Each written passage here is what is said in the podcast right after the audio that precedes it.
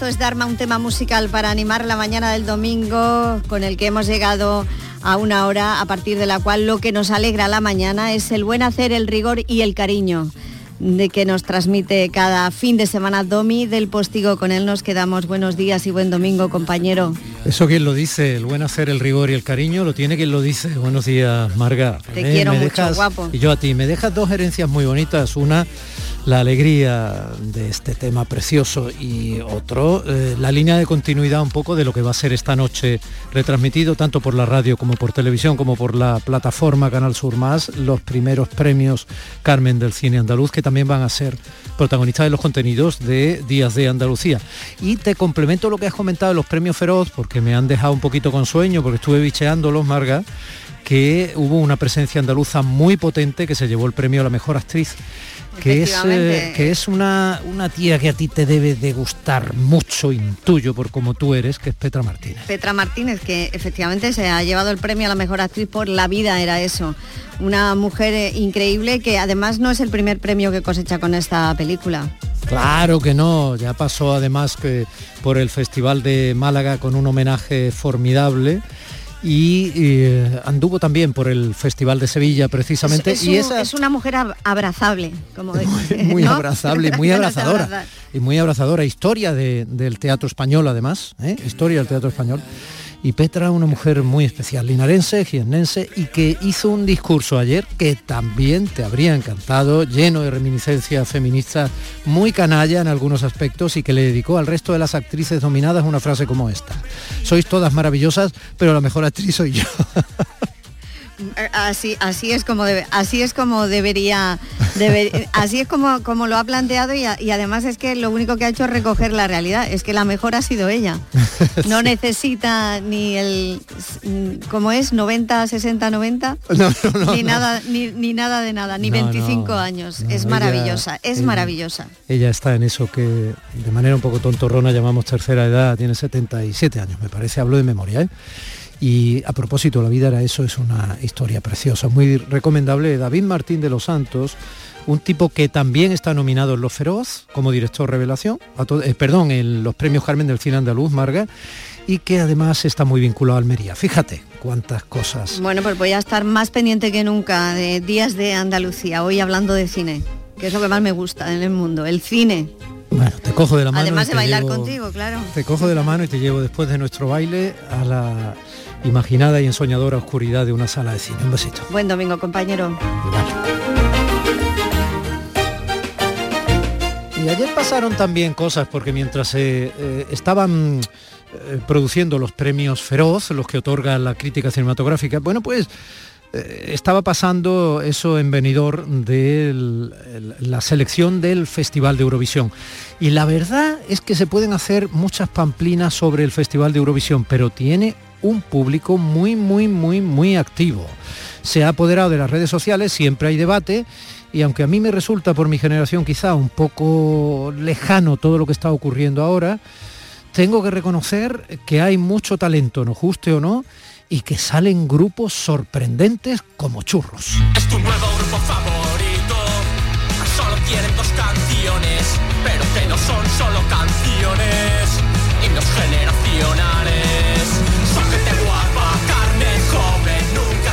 esa gente guapa, carne joven, también puede ser tremendamente inteligente.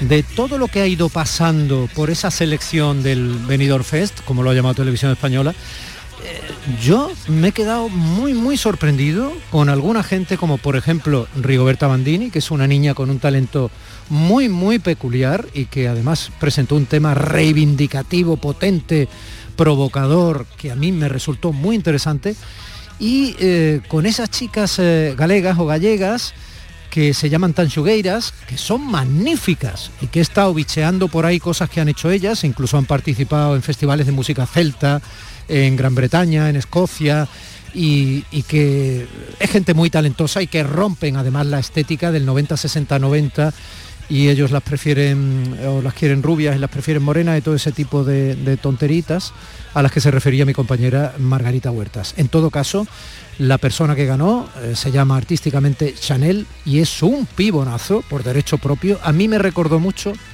a Jennifer López. en sus hechuras, en su manera de plantear las coreografías y en la fuerza latina que lleva dentro. Claro, ella, aunque lleva desde los cuatro años aquí en España, es cubana. Llegó la mami, la reina, la dura, una Bugatti. El mundo está loco con este party. Si tengo un problema no monetary. Le vuelvo loquito todo lo daddy Pues siempre primero, nunca secondary Apenas hago zoom zoom con mi boom boom Y le tengo dando zoom zoom a Miami. Y no se confundan, señoras y señores. Yo siempre estoy ready. Para romper caderas, romper corazones. Solo existe una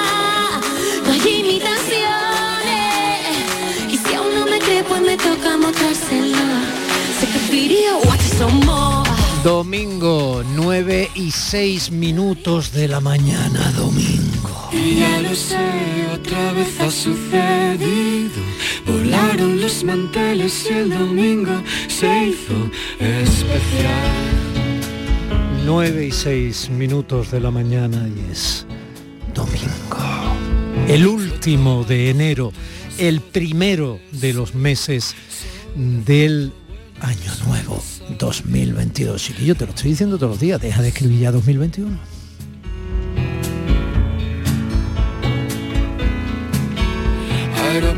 Mi compañera Irene López Fenoy creo que nos está echando la mano fundamental para que podamos emitir ella, haciéndolo técnicamente desde el Centro de Producción de Canal Sur Radio en Sevilla, nosotros transmitiéndote emociones, sensaciones, informaciones, noticias, eh, eh, protagonistas, abrazos a través de la radio pública de los andaluces y las andaluzas desde el estudio de Canal Sur Radio en Málaga.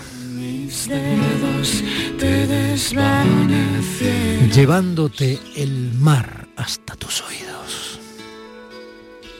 En domingo.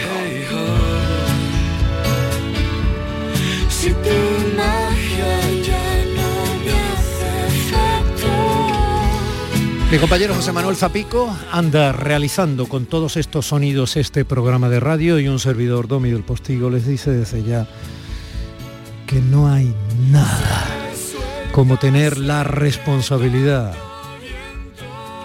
y el placer de hacerles un par de mañanitas tempranas de radio el sábado y el domingo con nuestros días de. En Canal Sur Radio, Días de Andalucía, con Domi del Postigo. Bueno, me gustaría recordar con ustedes esto que se presentó en el programa de Canal Sur Televisión Espacio Protegido que dirige Chema Montero, Monti, porque es una magnífica noticia que va a hacerse realidad el lunes que viene, no mañana, el día 7.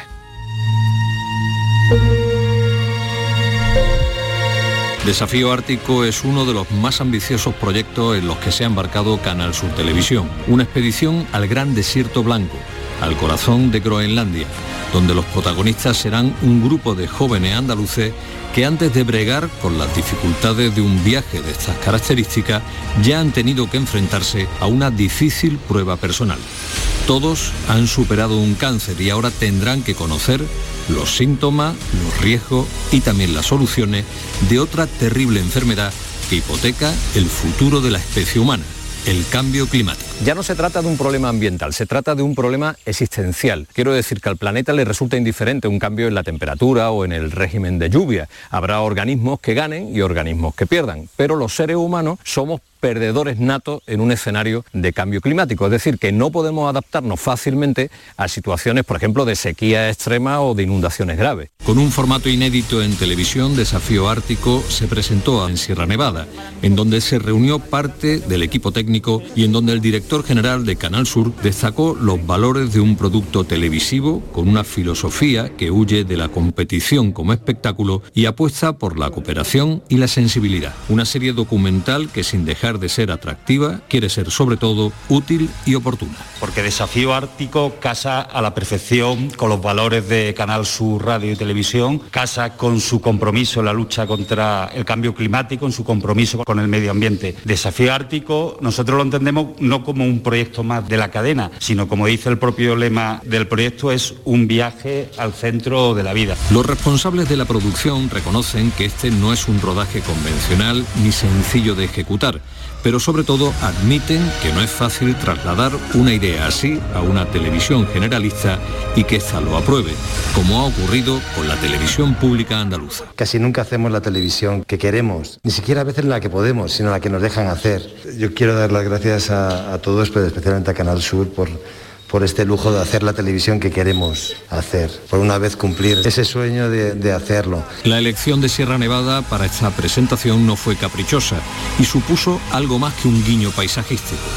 Al igual que ocurre en el Ártico, la belleza de este paisaje esconde la tremenda dureza de la alta montaña, de la naturaleza extrema, donde se requiere una gran humildad para respetar nuestros límites.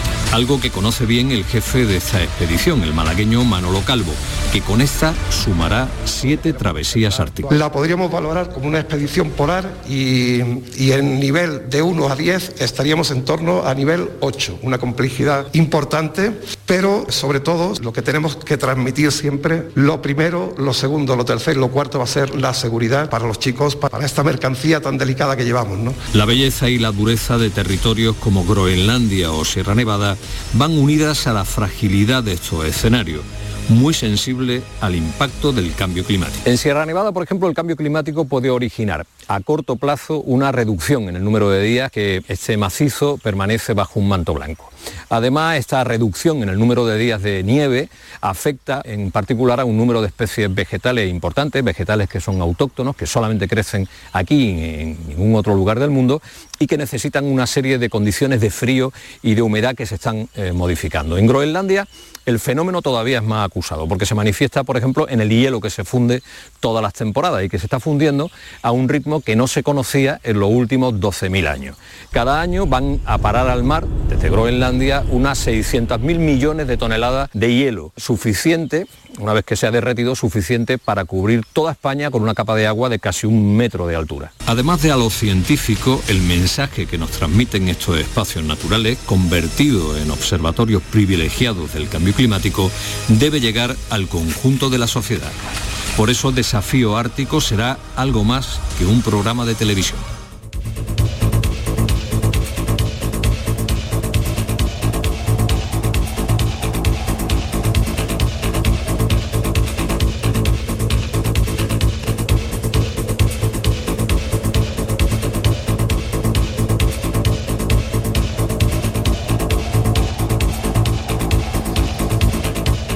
Canal Sur Televisión sí estrena este día 7, el lunes que viene, no mañana, el siguiente, una docuserie tan humana como espectacular y tan polar como andaluza. Esta expedición a Groenlandia con la preocupación del cambio climático como argumento no solo tiene exploradores avezados como Manuel Calvo de protagonistas, también a ocho jóvenes andaluces que han asumido el reto tras haber bregado en sus propias vidas con el cáncer. Coproducido por Canal Sur con Beta Films y Lapa Producciones, Desafío Ártico ya ha sido elegido como uno de los 12 programas factual más originales de la temporada internacional en la Feria Global MIPCON, que es el mercado mundial de contenidos televisivo y digital de Cannes, la feria de televisión por antonomasia. ¿no? Además de haber sido el único programa de no ficción español seleccionado entre los mejores del mundo, es un orgullo poder estar hablando de una serie que seguro me va a tener como espectador total. Tú me estás oyendo, Elena, buenos días. Hola, buenos días, ¿qué tal? ¿Cómo estáis? Encantada de saludar. encantados. Eh, eh, bueno, lo habéis conseguido, ¿no? Si el lunes 7 eh, se estrena es porque el desafío ártico ha sido superado. Ha sido superado, ha sido superado contra todo pronóstico, porque cada vez que algo nos podía salir mal, nos salía, nos salía y entonces lo, lo tenéis que ver, no os lo podéis perder nuestra gran aventura. Muchas ganas de que, de que llegue ya. Alejandro Mangas, buenos días. Hola, buenos días. Estás ahí en los estudios de Canal Sur Radio en Sevilla, ¿verdad? Sí, sí, aquí estoy. Eh, ¿Hace frío? hombre, no tanto como en el Ártico, pero un poquito, un poquito. ¿Tú habías ido al Ártico ya? Supongo que no. No, no, no, la primera vez. Ya, ¿cómo, cómo contactáis, eh, los chavales que habéis estado siendo protagonistas de esta eh, tremenda aventura? ¿Cómo contactáis con ellos eh, para Elena, para Alejandro? Y también eh, te saludo a ti, Anabel, buenos días. Hola, buenos días. Anabel, tú estás en Jaén, ¿no? Sí, sí. Allí entre colinas nevadas, ¿no? Y esos polares. doy por hecho que como Alejandro ya el frío no te asusta, ¿no? No, no, no, ni punto de comparación. Elena, Alejandro, Mangas, ¿cómo os pusisteis eh, en contacto unos con otros? ¿Cómo se hizo esa selección, Elena? ¿Cómo habéis llegado a asumir la feliz responsabilidad de llevar a estos exploradores eh, eh, que probablemente nunca hubieran soñado con haberlo sido? Pues mm, eh, a través de distintas formas, ¿no? O sea, nos ayudó la Fundación Olivares, que, que conocía a algunos de, de los chavales, luego de, bueno, a través de, de- de casting, eh, de distintas formas fueron llegando. El único requisito que tenían que tener era que tuvieran el alta médica y todos lo tenían. Y unas ganas eh, bárbaras de, de- de meterse de lleno en esta aventura. ¿No? Alejandro, Anabel, chicos, ¿cómo estáis? Muy bien, muy bien, Elena. Anabel, cuéntame, esta aventura de la que habla Elena, ¿qué ha sido para ti en tu vida? Yo creo que para mí ha sido un cambio completamente de mi perspectiva de, de ver el mundo, porque al llegar allí a- en todas las condiciones que tuvimos, que ya las veréis, eh, cambia muchísimo mi mentalidad y para mí ha sido genial, la verdad. ¿Y para ti, Alejandro? Pues hace una experiencia única y además hemos aprendido a valorar pues algunas cosas que están al alcance de nuestra mano, pero que en este en este momento era una cosa bastante complicada. No quiero hacer spoiler, pero ya lo iréis viendo. Mm. Respecto a llegar bregados con una enfermedad como el cáncer, ¿eso mm, qué os supuso? A ti, por ejemplo, Anabel, cuando se pasa una experiencia como esa y de pronto tienes la posibilidad ¿no? de vivir un sueño como este, ¿cómo se, ¿cómo se sueña? ¿Cómo se hace? ¿Cómo se da el salto? ¿Eso te ha hecho más fuerte? ¿Eso te dio miedo? Yo lo que pienso es que mm, el mundo está lleno de oportunidades y una vez que yo superé el cáncer, ya todo lo que me pasa lo, lo veo con todo con muchísima ganas y lo vi como una aventura y, y como una nueva experiencia increíble, la verdad. Anabel, ¿qué fue el cáncer para ti? Mm, pues buena pregunta.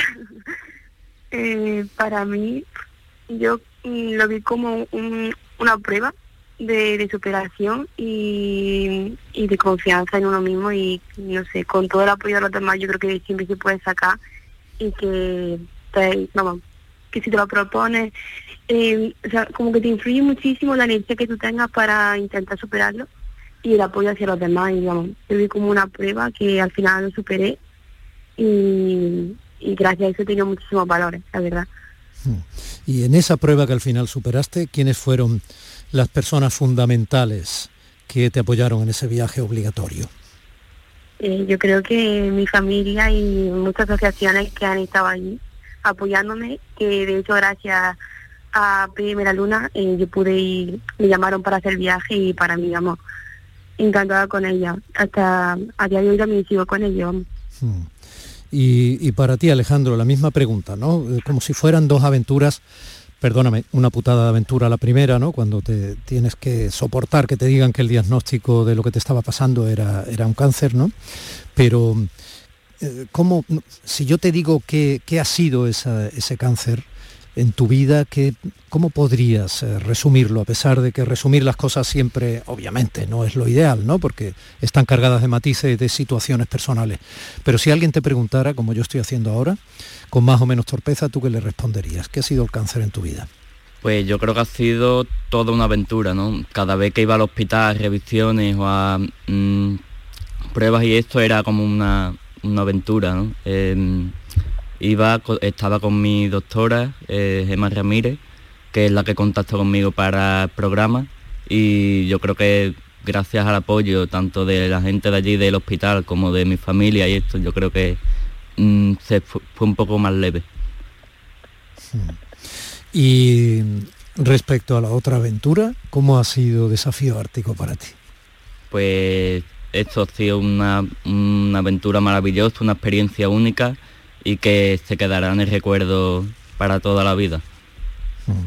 Eh, Anabel, ¿tenéis alguna anécdota tú en concreto, si yo te pidiera un momento durante el rodaje de Desafío Ártico que no vas a olvidar jamás, ¿cuál elegirías?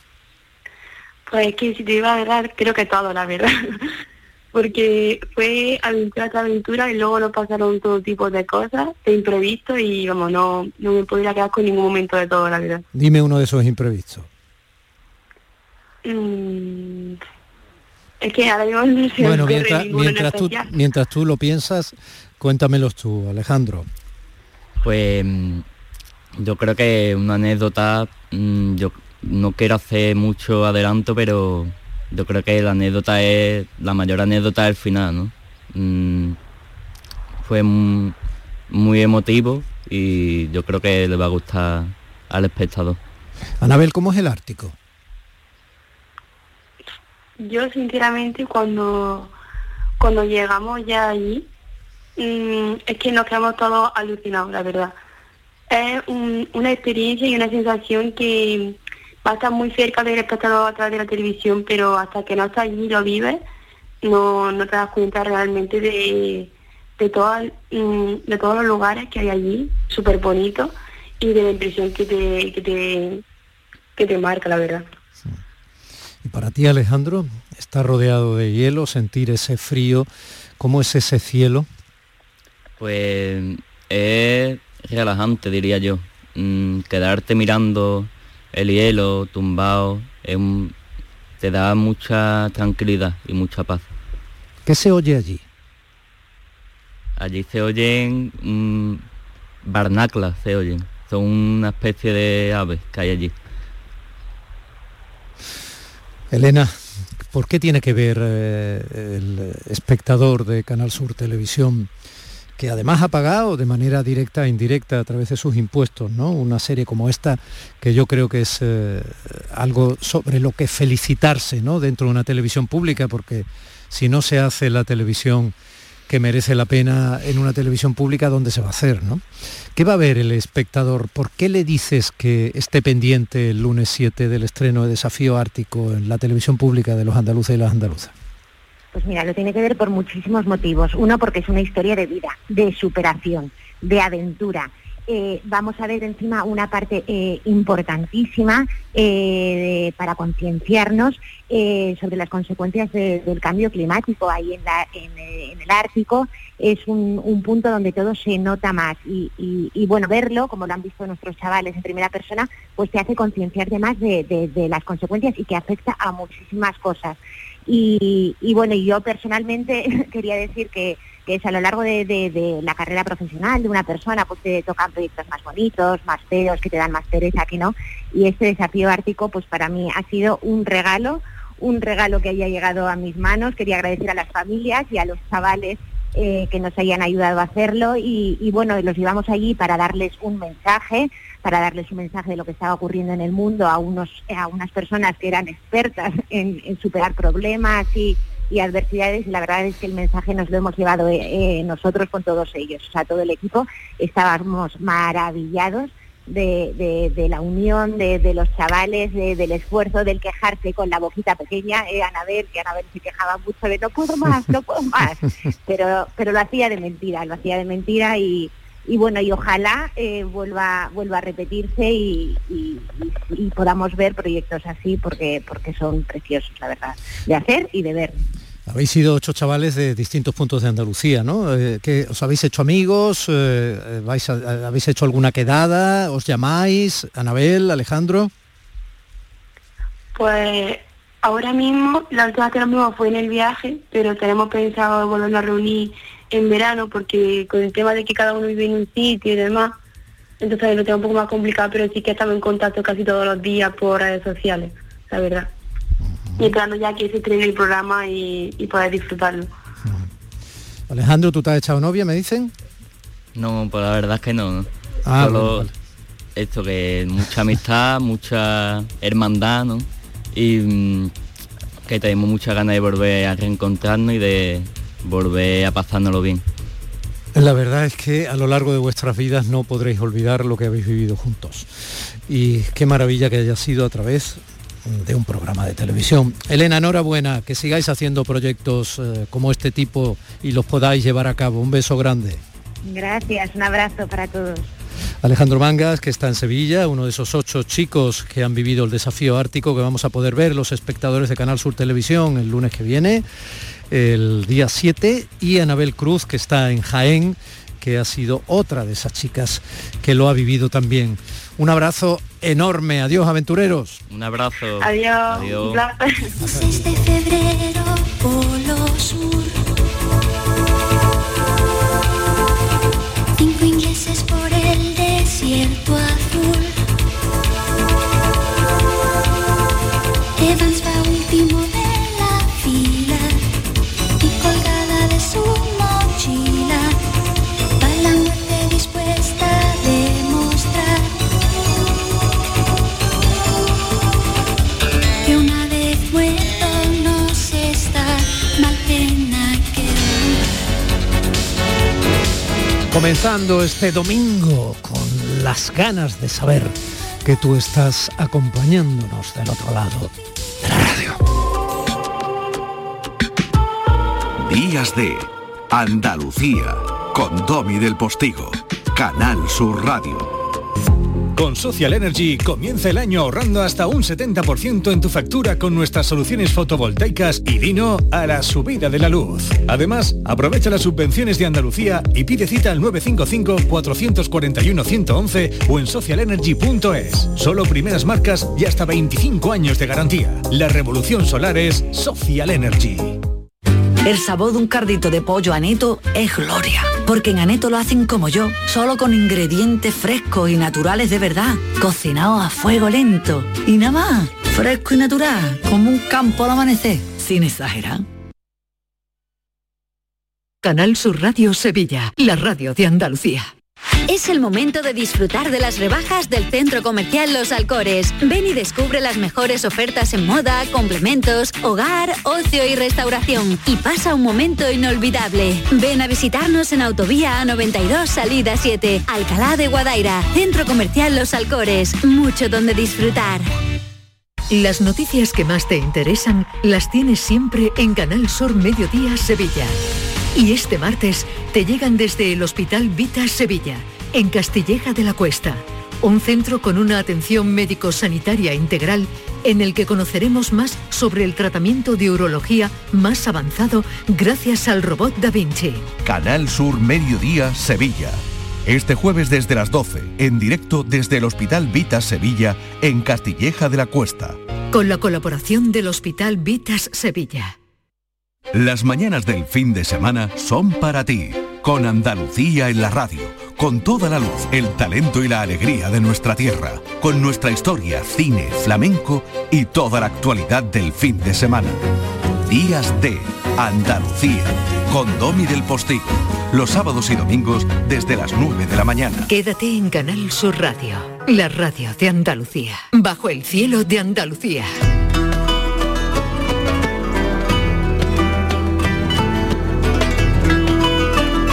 Gustaría que pudieran ver, como yo estoy viendo ahora mismo, la fotografía in situ de nuestro Indiana Jones particular, el señor Manuel Navarro, que está en las Baleares, eh, precisamente haciendo submarinismo, porque por allí se ha descubierto un pecio que están estudiando, ya saben, un barco hundido, y, está monísimo, vamos, con el traje de una cosa, vamos, como Brad Pitt en Moreno, para que, para que ustedes se ubiquen, ¿no?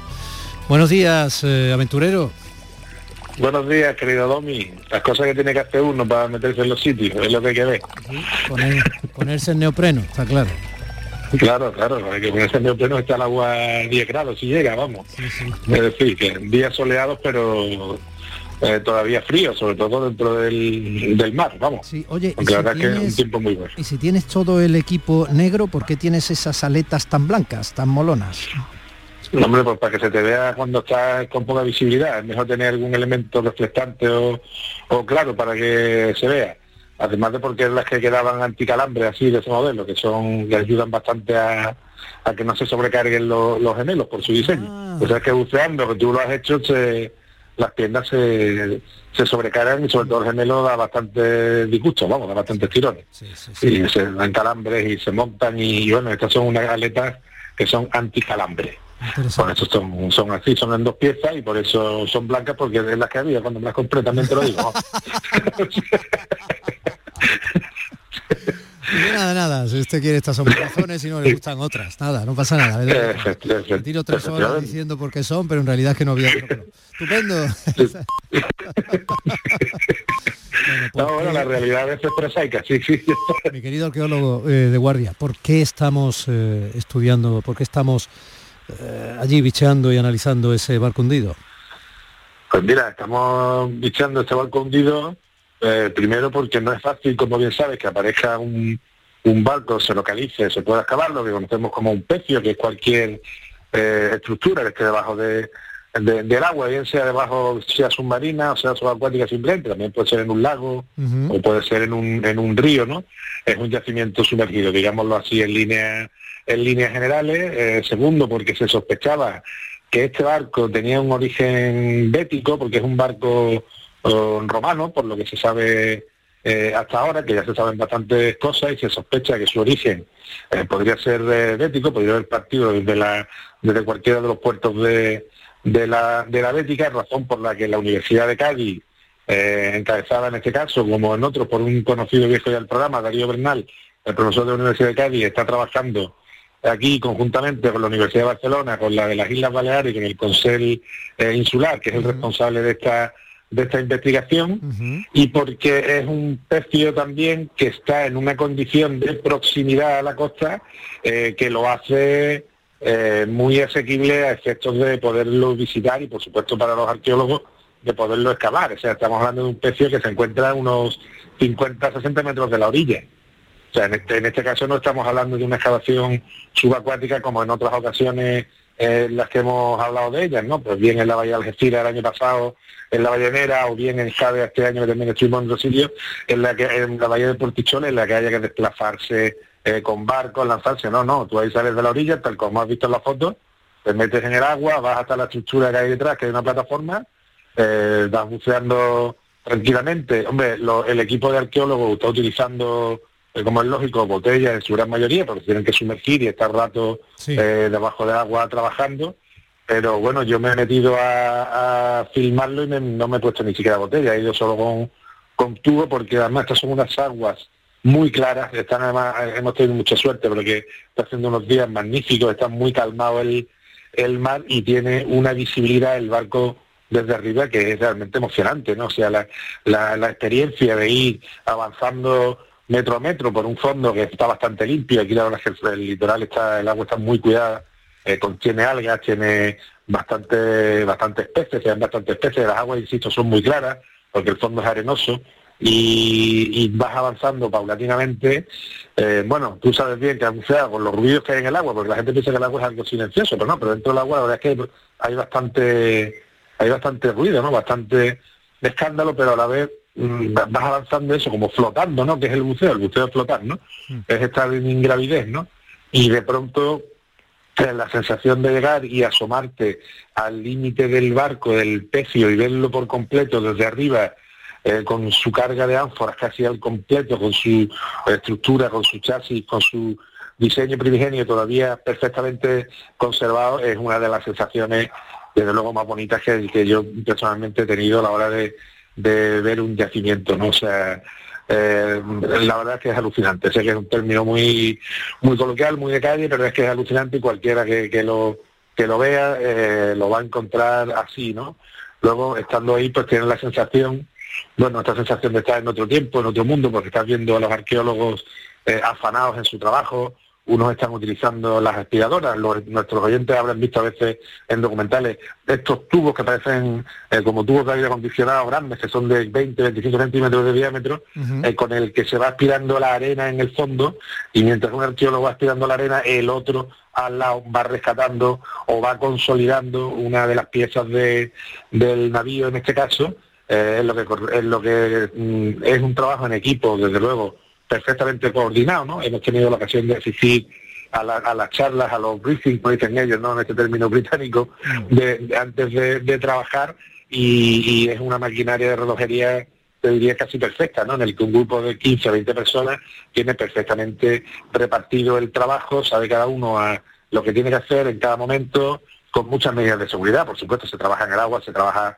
bajo el agua, se trabaja con botellas de aire y estas son palabras mayores porque en cualquier momento puede haber un problema, puede haber un accidente y hay que estar eh, muy tranquilos, hacerlo todo muy bien y, y luego puedes disfrutar mucho porque sabes perfectamente que debajo del mar los materiales se conservan mejor que en la tierra, con lo cual el acceso a cualquier tipo de resto cuando eh, aparece delante de los ojos de los arqueólogos, pues es espectacular. ¿no? Eso sí, hay que tratarlo con mucho cuidado, porque todas las piezas que están sometidas a un pH, a una salinidad tan alta de haber estado, como en este caso, 1500, 1600 años eh, dentro del mar, pues luego hay que aplicarles un procedimiento de desalinización pues para que esas piezas no se no se deshagan, no se destruyan y se vayan consolidando en un medio aéreo frente al medio acuático que ha sido el suyo durante la mayor parte de su, de su existencia, con lo cual todo es un trabajo muy tecnificado, un trabajo muy de laboratorio, un trabajo muy preciso,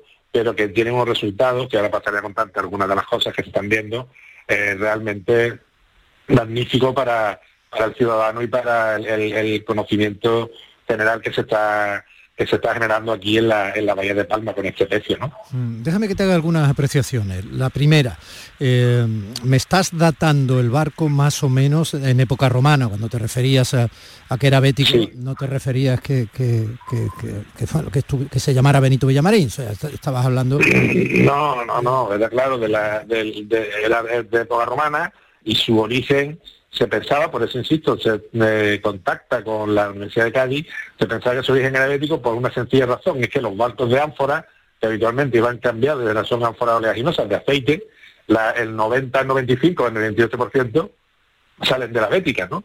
A la gran cosecha de aceite que se hacía en el Guadalquivir, alrededor de en la vega del, en el valle del Guadalquivir, se embarcaba directamente en sitios como por ejemplo Lora del Río, donde se ha eh, encontrar. Se ha dado un alfar eh, donde, que luego son las ánforas que terminaban en el monte Testacho en, Roma, ¿no? Es decir, toda la producción de aceite de la Bética, que además era para la propia ciudad de Roma en su gran parte, era una producción de aceite que se quedaba el Estado eh, romano, salía primero en barcazas por el Guadalquivir y luego en embarcaciones que hacían la, la ruta mediterránea hasta llegar al puerto de Ostia Antica y después a la propia Roma, con lo cual se piensa que el barco evidentemente tiene un origen bético que no está todavía demostrado 100%. Puede que también sea de Cartagena, pero vamos, una zona próxima. Es decir, básicamente del, del sur o del Levante. Monte Testacho, desde el cual hicimos también una conexión y nos recordaste la formidable anécdota de que es un monte que está recrecido, convertido en monte, por la cantidad de restos de ánforas que se le han ido acumulando a lo largo y ancho y, a su altura, ¿no? O sea, una cosa Exactamente, cuando llegaban durante, estas ánforas eh, durante, no tanto, pero durante 300 años, claro, durante mientras que llegaban hace, la... 2000 años, pero no hace 2000 años, exactamente, exactamente, cuando llegaban estas estas ánforas, que eran aproximadamente ánforas que cargaban unos 70 kilos, llegaban a, Roma y, se, ese aceite se distribuía en otras, pues estas ánforas que habían servido para el transporte, digamos, eh, marítimo, se eh, rompían y se acomodaban una sobre otra, de manera que al paso del tiempo y de tal cantidad de producción aceitera, eh, pues se ha construido una montaña artificial en la que, como te contaba hace unos meses, pues hay incluso casas sobre ella, es decir, es un montón que tú puedes pasear, vamos, es decir, que no estamos hablando y que tiene una cota de 35 o 40 metros sobre el nivel de la calle. alucinante, por decir también de nuevo esa palabra tan gastada, pero es que es alucinante. Vamos, que se hace un agujerito cuando estemos sentados allí en la montaña del Monte Testacho y se escucha andaluz, deja de fondo. Bueno, dicho, esto, si el barco es tan antiguo, las aguas son tan claras, está tan cerca del rebalaje, y tú lo puedes ver antes de sumergirte hasta el punto, hasta el punto de que te estás sumergiendo con la cámara. Eh, sin utilizar ni siquiera bombona, o sea que, puedes eh, estar subiendo y bajando sin demasiada dificultad. ¿Cómo es posible que ese barco siga ahí, no haya sido expoliado y, esté en tan buenas condiciones? Bueno, pues esa es la primera gran incógnita del asunto. Porque claro, eh, incluso te voy a dar otro dato más. Se piensa o barajan los investigadores la posibilidad de que el nivel del mar en aquella época incluso fuera menor. Con lo cual estaríamos hablando de un barco que quizás estaba a un metro y medio de profundidad en la arena. ¿Por qué se ha acercado y se ha llevado su carga? Buena pregunta. Bueno, primero puede ser que realmente la cota no fuera tan baja, estas cosas son difíciles de determinar y hace poco hemos tenido experiencia con el tema de San Fernando, ¿no? Eh, esto de medir los niveles de costa y tal, la antigüedad, digamos, todavía hay que, hay que afinarlo, o puede que el barco fuera hundido en un periodo de crisis, yo creo que son hipótesis razonables, siglo tercero o cuarto, una época ya que en Roma eh, pasan cosas, hay bastantes conflictos militares, hay, hay una inseguridad que no se ve durante el siglo tercero y la, y la primera mitad de, o sea, y durante todo el siglo segundo, la mitad del, del tercero, es la época en la que se, al- se entierra el tesorillo de Tomares, que a veces hemos hablado de él, de estas 55.000 monedas que están en el Museo de Sevilla, y entonces quizás ese barco pues, fue hundido de forma violenta, eh, o se abandonó o se hundió para que no lo cogiera eh, alguien, simplemente la costa estaba en aquel momento quizás controlada por personas que no permitían el acceso, y luego en el mar sabes que las cosas pueden pasar rápido, viene un, un temporal de levante o viene uno de poniente, te lo entierra en arena, se queda tapado, y claro, en el siglo V no había turistas alemanes por aquí bañándose. Es decir, esto- y nadando, ¿no? Sea, se queda ahí, se quedó durmiendo el sueño de los justos mucho tiempo, ¿no? Eh, no, todavía no vendían ensaimadas por aquí cerca, o sea, que entonces esto estaba más tranquilo. Con lo cual ha estado bastante tiempo eh, enterrado, lo cual ha permitido que se conserve de manera maravillosa y me va a permitir que te diga algunos de los, de los detalles que hemos visto, porque es un barco muy de la vida cotidiana. A veces hablamos de los grandes templos, de las grandes esculturas, del brillo, de la sofisticación. Esto es un barco de transporte, es un barco de transporte de ánfora, que la primera, el primer interés que tiene es que las ánforas, la mayoría, tienen una inscripción. Se sabe quién es el, productor, se sabe quién es el empresario que las está moviendo, el, armador que las está transportando, lo cual eso constituye una fuente de, información para la investigación extraordinaria. Pero es que luego eh, se está teniendo acceso a temas tan de la vida cotidiana como por ejemplo que hemos podido eh, tener en, en nuestra mano, eh, en su caja siempre dentro del agua, un tapón de corcho, por ejemplo, se ha conservado de una de esas ánforas, ¿no? O sea, imagínate lo que es ver un tapón de corcho 1600, 1700 años después. Es una sensación maravillosa. O las esteras de donde, de donde que se ponían en el suelo del barco y sobre ellas se colocaban las ánforas y quedan todavía trozos de esas esteras trenzadas, ¿no? Que, y están en bastante buen estado de, de conservación. Huesos de fruta, se han excavado eh, al, al, al ánforas, huesos de fruta, huesos de melocotón, huesos de, de distintos de fruta, unos más pequeños y otros más grandes, que todavía están en el, en el barco, por supuesto las ánforas, ¿no? Algunas de ellas de, de gran tamaño. Y hay sobre todo un detalle que nos tiene a todos eh, completamente maravillados, que es una bomba de achique, el espacio para colocar una bomba de achique.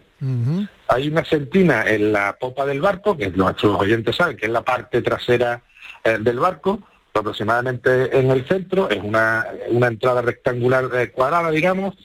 Por ese hueco entraron bastantes materiales también y se han conservado, porque caían de la cubierta a la parte inferior, a la bodega del barco. Eh, y dentro de estos materiales, eh, por ejemplo, se ha encontrado un taladro. O sea, las herramientas del carpintero del barco están por allí todavía. Las espiguillas para tapar los huecos y un, y un taladro de arco se ha conservado. ¿Sabes que estos taladros que se usaba un arco y se giraba la, la pieza, que es lo que se usaba en la antigüedad pues, para hacer boquetes, ¿no? Entonces, las herramientas del carpintero del barco se están excavando, se están sacando. Algo parecido a un berbiquí, pero de aquella época. De aquella época, exactamente.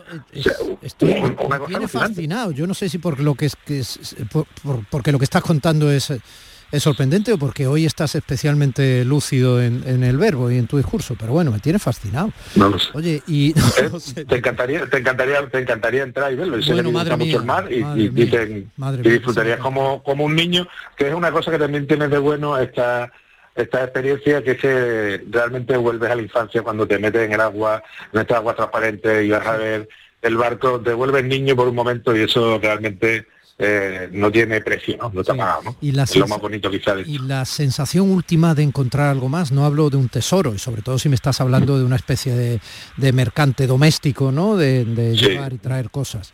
Eh, Pero esa Sí, cosa sí, sí. eh, siempre se tiene, ¿no? No digo que el tesoro tenga que ser un tesorillo como el de tomar, ¿eh? un No, cofre no, de no, monedas, pero no, No, no, claro, el tesoro, o sea, cuando tú te...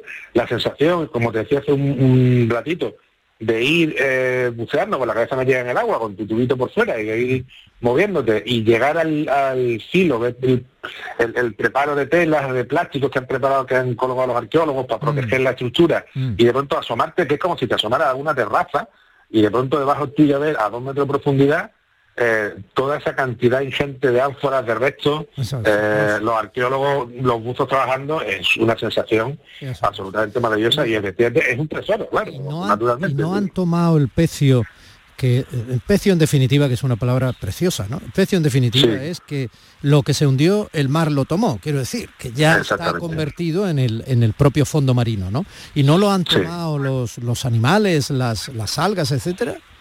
No, la, bueno, ahora están en la tercera campaña, hay que decir, entonces la primera era de, localización, eh, temas de, de, prospección, digamos, la segunda ha sido de preparación, entiendo que en esa segunda eh, cualquier tipo de, de obstáculo que hubiera lo, retiraron y en esta están excavando a toda velocidad, pues claro, tienen que terminar la excavación completa, no se puede quedar ahí, en fin, mm. porque ya una vez que se descubre se tiene que, Se tiene que sacar, o se tiene que hacer sino un, un arcón eh, de protección, como es el caso del del Mazarrón 2, por ejemplo, está en es un pecio fenicio, ¿no? Eh, no, no ha, no ha sido especialmente atacado por la, por la fauna. Aquí no hay coral, no hay, no sé, y está, la verdad que las propias maderas todavía las ve y la, estructura del barco, la estructura está muy bien conservada. Un barco, por cierto, muy peculiar, un barco muy ancho, de mm. manga, eh, un barco claramente de transporte, que podría, según nos dice, podría navegar en el mar y por su diseño también remontar algunos algunos ríos. Sí, sí, en el río.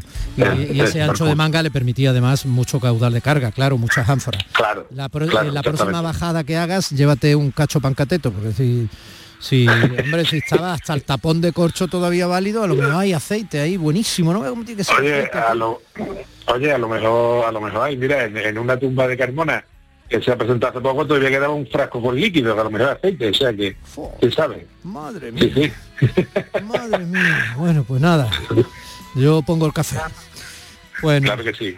Apasionante, un abrazo muy grande, Manolo, hasta la semana que viene. Un fuerte abrazo desde Palma a todos. Gracias.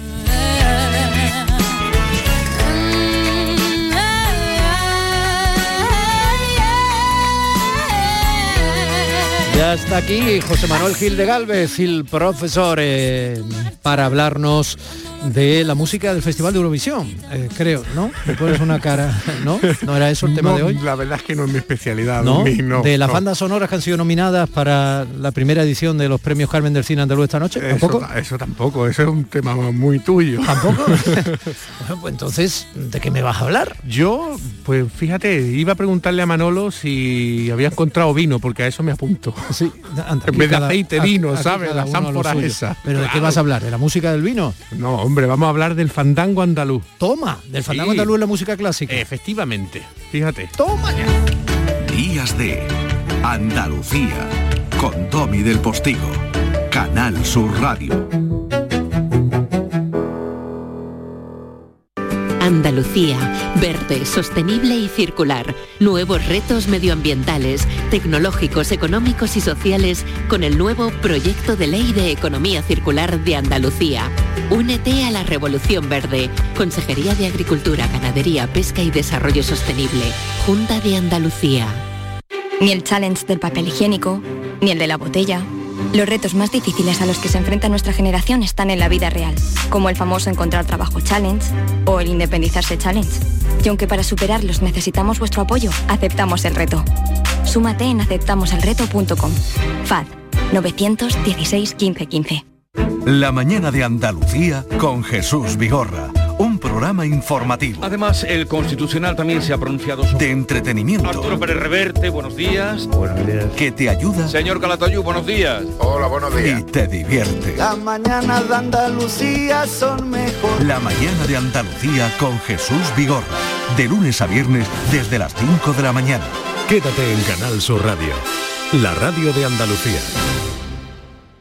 Días de Andalucía con Domi del Postigo.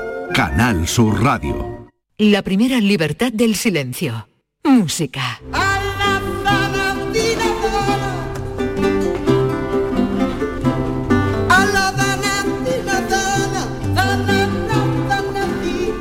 Zarabanda.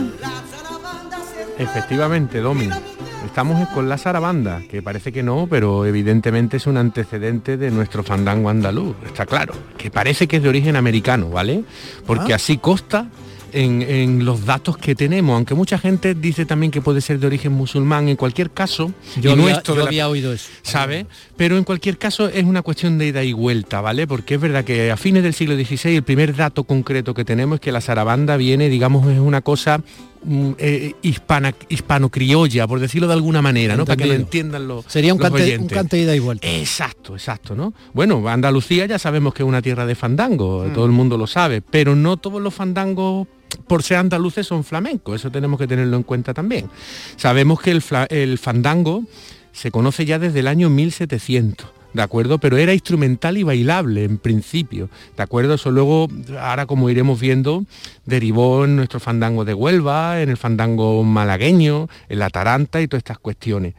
Pero vamos a explicar a los oyentes muy rápidamente ¿Cuáles son los antecedentes de todo esto? Porque son varias danzas, ¿de acuerdo? Esta zarabanda, ¿de acuerdo? Se diluye un poco en lo que conocemos como la jácara, ¿vale? Que fue una danza teatral española, que se cantaba con humor.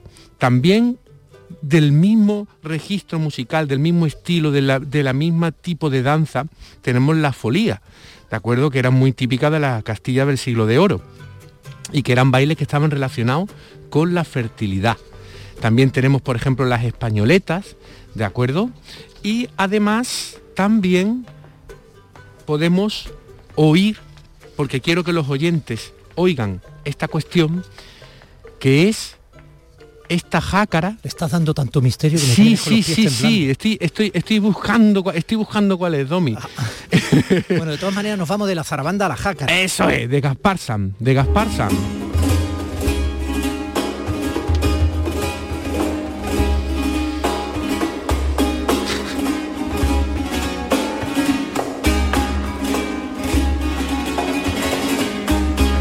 Suena flamenco. Eh, exacto, puesto en una jácara del año 1674 de- del maestro Gaspar Sanz, que este baile se hacía sin tocarse, como han sido luego los bailes flamencos tipo Mm. sevillana y estas cosas, ¿no? ¿De acuerdo? Posteriormente a la jácara, bueno, de este... Tiene cierto aire a esos bailes que vemos en las películas palaciegas. Sí, y fíjate estos intervalos que ya suenan un poco orientales. Es una Mm. mezcla realmente. O sea, eh, todo vamos a ver cómo estos palos que van a llegar al final al flamenco es realmente una mezcla de lo que había en la península ibérica, de lo que viene de Hispanoamérica, con lo que era el melisma y los intervalos que venían de Oriente. ¿De acuerdo? Es, un- es una mezcla total. ¿Vale? No, no solo depende, digamos, de, de- de- esa carga que hemos dicho siempre que venía, el melisma que venía de, Bi- de Bizancio en tiempos de San Isidoro de Sevilla, ¿no? To- Todo esto tiene mucho más, ¿de acuerdo? Y se oye, ¿no? Eh, eh, fíjate, esta, esta pieza es de tiempo un poquito antes de Vicente Espinel, del rondeño de Vicente Espinel, que fue el que le puso la quinta cuerda a la guitarra, ¿no? Y es el que importante. creó la décima O Espinela en verso. Efectivamente, es que era un gran poeta, músico, en fin. Ya otro día traeremos y hablaremos de Vicente Espinel en la música porque es muy importante. ¿Y esta españoleta?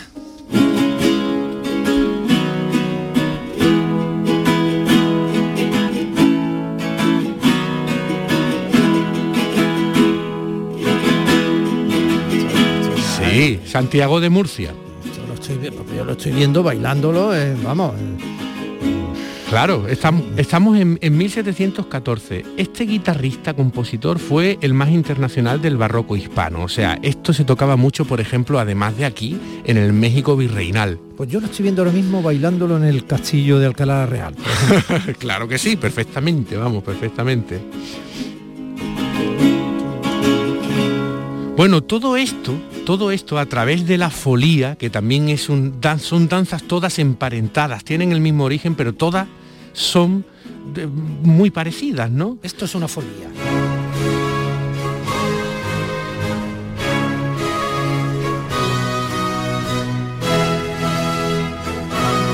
Esta es la primera gran folía académica que compuso Lully, ni más ni menos, cuando era el gran compositor de Versalles en tiempos de Luis XIV. ¿De acuerdo? O sea, es, es la primera... Chungo, ¿eh? Lo que venía ahí. Sí, fíjate que a partir de aquí esto se empieza a conocer como la Folía de España y trascienda un montón de compositores que iremos viendo porque esto tendrá varios capítulos. Pues, yo que sé, compositores como Bach, como Händel, como Corelli, o sea, es- fue, fue un leitmotiv y todo nace de esta costumbre popular. Pero también estas folías pasan a los villancicos, a través, digamos, de lo que es el villancico afandangado, que el villancico hasta el siglo XVIII no se hace como una cuestión de Navidad, antes eran danzas, ¿de acuerdo?, que se Ah. tocaban en la iglesia. Y uno de los grandes compositores de villancico fue Iribarren, que fue maestro de capilla de la Catedral de Málaga. Fíjate tú qué jácara de fandanguillo, fíjate qué hace el violín.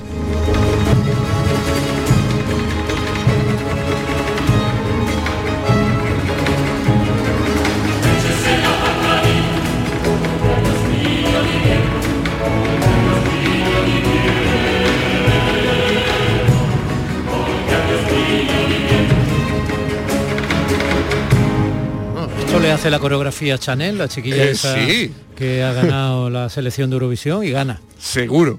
Fíjate que esto se hacía en la iglesia. Allí en ¿eh? Turín me parece que es. Eh, que era un villancico, Mm. ¿de acuerdo? Pero fíjate tú qué carácter más festivo tiene, ¿de acuerdo? Y todo esto sobre la base de la folía, de la folía de España, ¿de acuerdo? Con, con- siempre con el violín. En toda Europa estamos hablando. Eh, sí, ya estamos hablando en el siglo XVIII y final del XVII ya está generalizada totalmente. Ya es la danza por excelencia de la península ibérica, que se tiene el primer dato fidedigno a finales del siglo XVI en un documento portugués. ¿De acuerdo? Por eso cuando hablamos de la folía tenemos que hablar de una cuestión muy ibérica.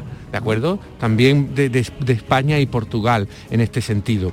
Bueno, eh, eh, aquí doy un salto, pero los oyentes tienen que percibirlo porque es muy importante. Vamos a ir a ver, a oír los verdiales, que son fandangos verdiales, que es la música popular de los Montes de Málaga, ¿de acuerdo? Porque todo esto está en el mismo origen. Hay música que deriva hacia la música académica, una música popular que se va transformando y otra que acaba en el asunto del flamenco, porque también tenemos que distinguir que lo popular no es siempre lo flamenco. ¿De acuerdo? Son cuestiones muy distintas, ¿no? Fi- Fijaros como, o mejor, oír esta cuestión del fandango verdialero.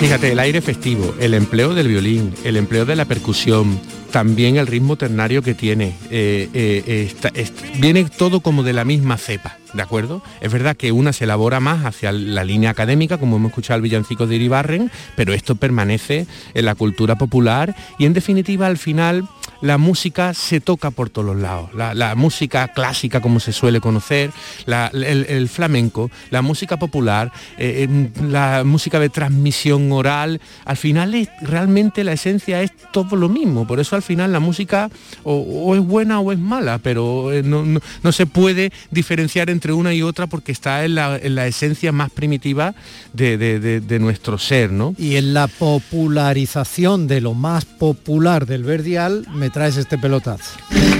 La cara de una piedra, mi madre me va a llevar. En la cara de una piedra,